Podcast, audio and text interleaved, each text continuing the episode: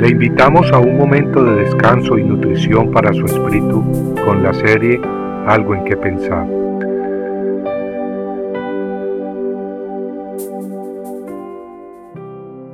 Y en Gabaón Jehová se apareció a Salomón de noche en sueños, y Dios le dijo, Pide lo que quieras que yo te dé.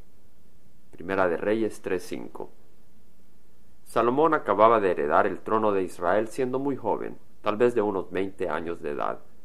El Señor entonces se le apareció en sueños invitándole a que le pidiera lo que quisiera. Ahora bien, ¿qué puede estar en la mente y el corazón de un hombre tan joven? ¿Acaso le pediría riquezas o victoria sobre todos sus enemigos? ¿Acaso le pediría larga vida y poder gozar por muchos años los privilegios de ser rey? ¿Qué le hubiera pedido usted si hubiera estado en el puesto de Salomón.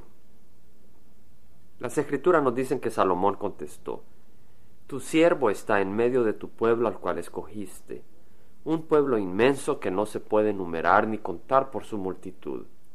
Dad pues a tu siervo un corazón con entendimiento para juzgar a tu pueblo y para discernir entre el bien y el mal, pues ¿quién será capaz de juzgar a este pueblo tuyo tan grande?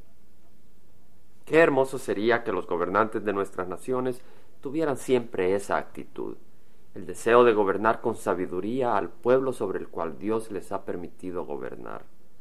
Desgraciadamente la historia de las naciones está llena de hombres que buscan el reinado o la presidencia de las naciones únicamente con el motivo de enriquecerse o amasar poder e influencia.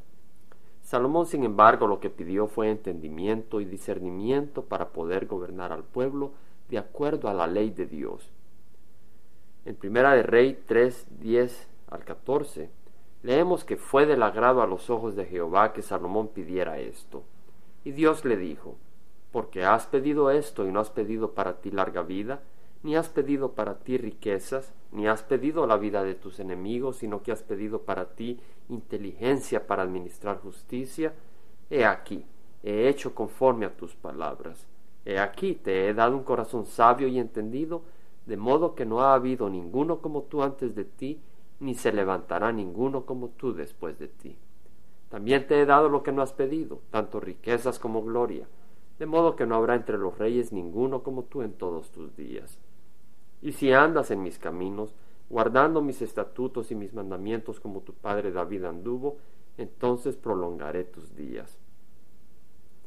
Tal vez usted no es presidente del país, pero está a cargo de hombres y mujeres, ya sea como gerente de una empresa, o tal vez como supervisor en una fábrica o capataz en el campo.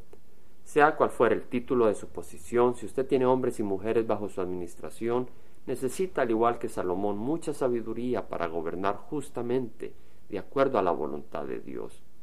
Y amigo, aunque usted no tenga responsabilidades supervisoras en su trabajo, si está casado, como cabeza de su hogar necesita mucha sabiduría para gobernarlo bien.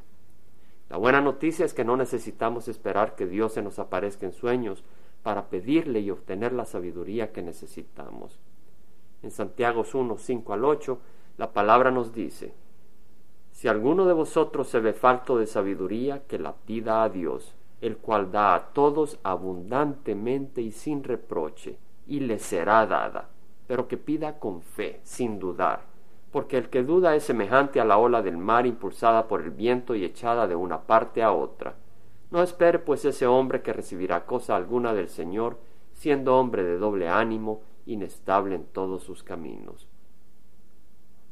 Compartiendo algo que pensar, estuvo con ustedes Jaime Simán. Si usted desea bajar esta meditación, lo puede hacer visitando la página web del Verbo para Latinoamérica en www.elvela.com. Y el Vela se deletrea E L B de verdad E L A, donde también encontrará otros materiales de edificación para su vida. Puede también escribirnos a El Vela Pio Voz 1002 Orange, California 92856 Estados Unidos. Dios le bendiga.